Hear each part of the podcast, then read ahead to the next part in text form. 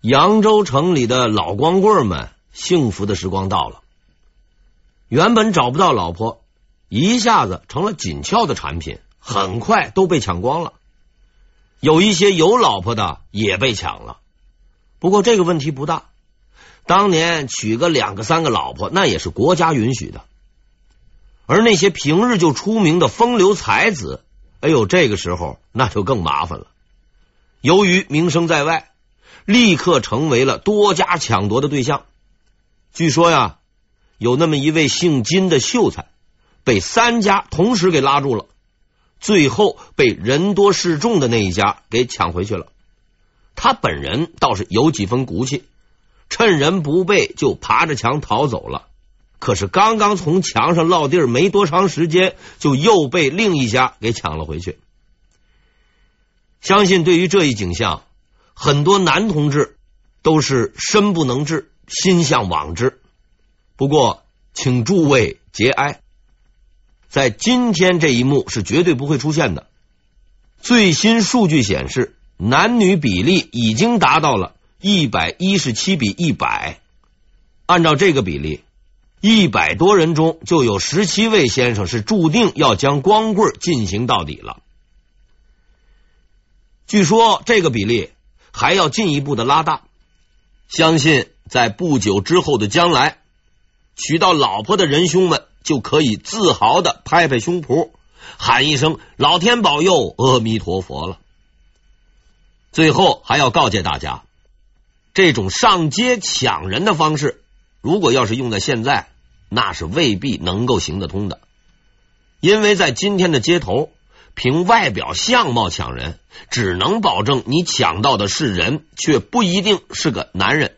哎，如果你运气好，没准啊还能抢到几个超女。无论如何吧，扬州算是彻底的乱了套了。如果这样闹下去，情况会完全失控，大祸将至。万幸的是，扬州还有一个叫蒋尧的知府。这位蒋知府平日里的一贯原则是与人为善，但是事情到了这个地步，不出头是不行了。他就跑去找这个吴京，希望啊他捞一把就够了，及早收手。吴京哪把这个地方官放在眼里，只是漫不经心的回了一句：“胆敢抗命。”就杀了你！蒋知府在那儿说了半天的好话，只得到了这么一个答复，气愤到了极点。他呀，豁出去了。趁早告诉你，我抗命自然该死，但是百姓是朝廷的百姓，要是逼反了他们，到时候追究责任，你也跑不掉。吴京一听。再一盘算，哎呦，倒也是这么回事。就这样，他才老实了点，局势终于得到了控制。蒋知府经过这么一番折腾，也是彻底想开了，无非就是一死吗？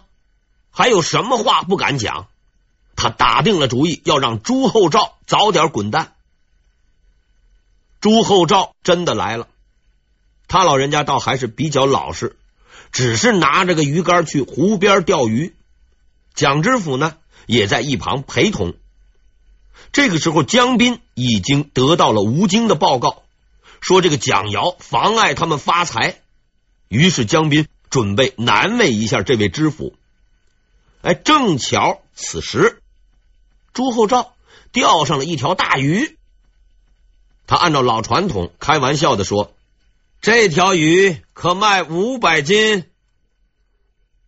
江斌在一旁听见，立刻说道：“蒋知府，这条鱼你就买了吧。”这明显是坑人呐！可出人意料的是，蒋瑶竟然答应了。他不但答应，还马上赶回家去拿钱。没过多长时间。这个蒋瑶啊，就捧着一些首饰，还有一堆衣服回来了。朱厚照奇怪了：“你这是干什么呀？”蒋瑶昂着头大声说：“国库没有钱，我只有这些东西了。”江斌一听，吓得这个脸儿都白了。可是朱厚照却没有发火，他低头想了一下，笑了起来，把鱼丢给了蒋瑶。哈哈哈哈哈！你去吧，这条鱼送给你了。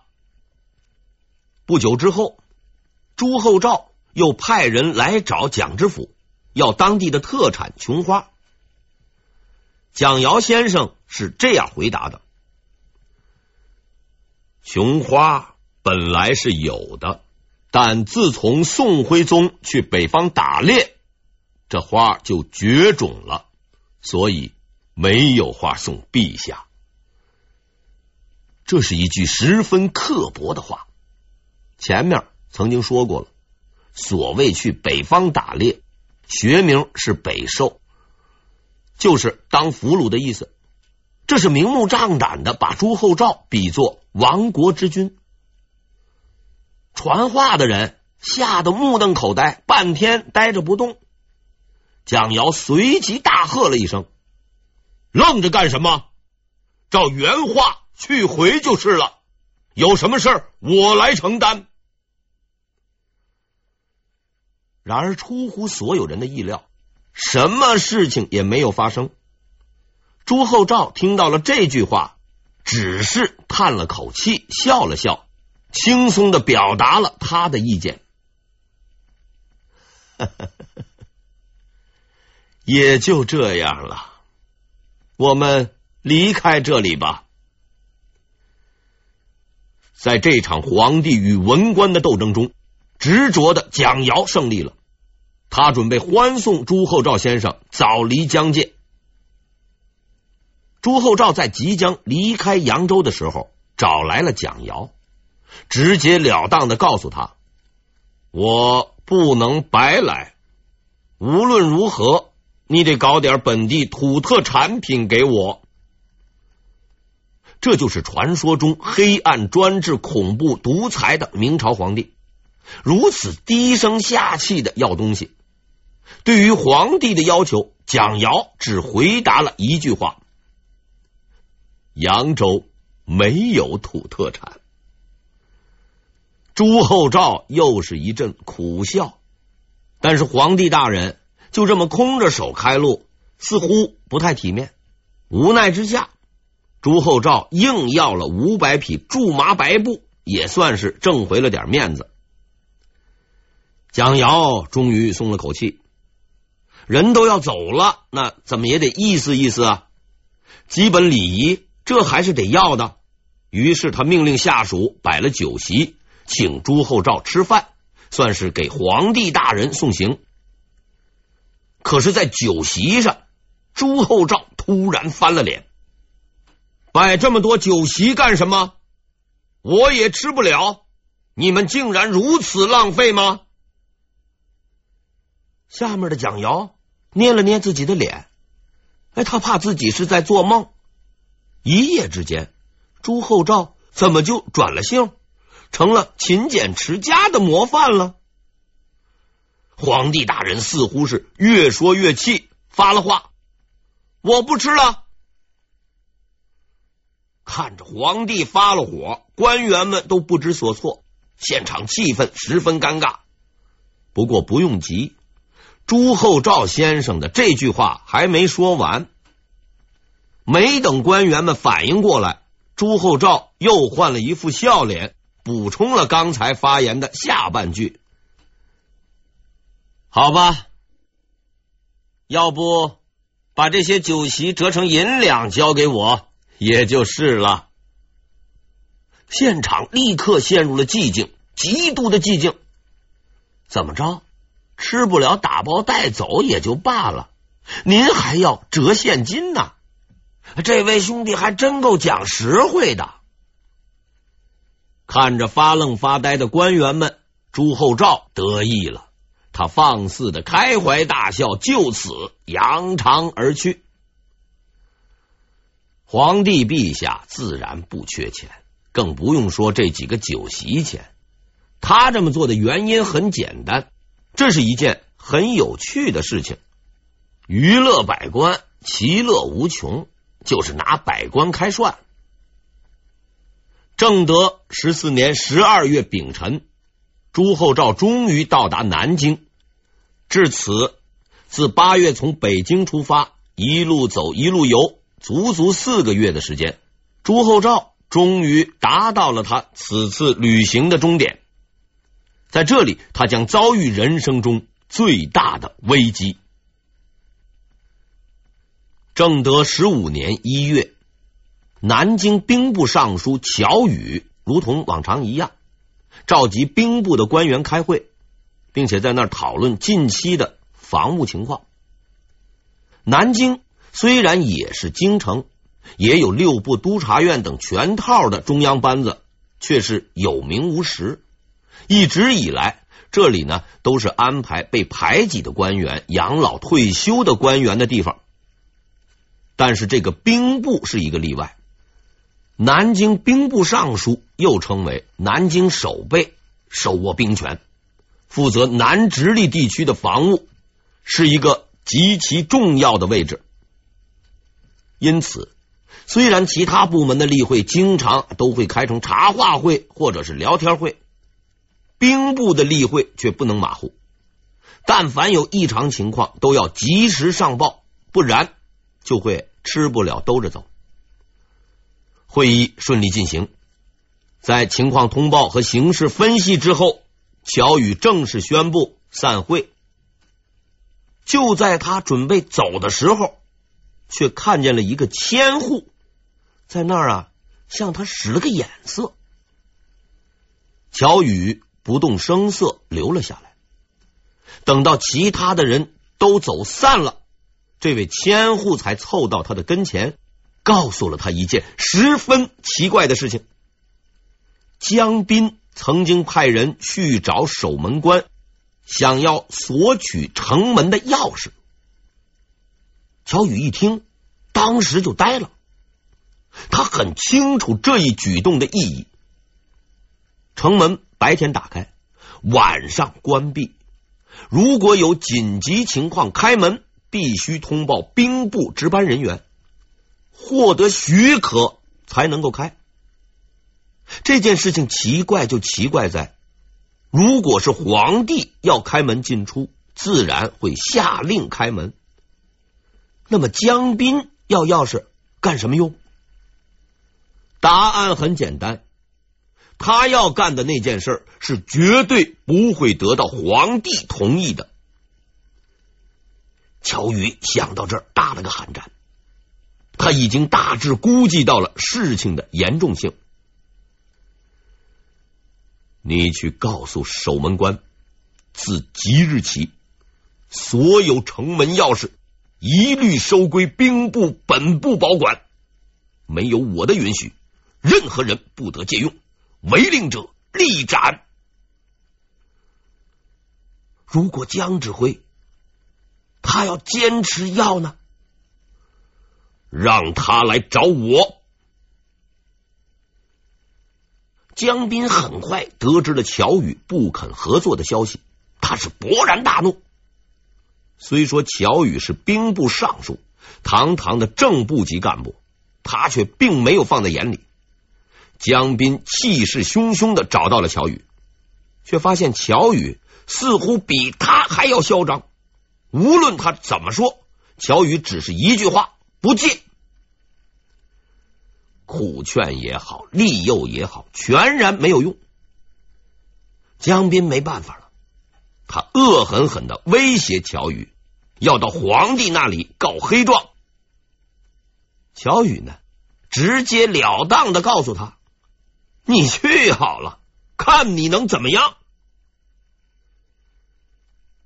江斌不是没脑子的人，他忍了下来，回去。便派特务去监视调查乔宇，结果让他大吃一惊。原来啊，这位乔宇不但和朝中很多的高官关系良好，竟然和张勇也有私交。张勇经常去他的家里串门。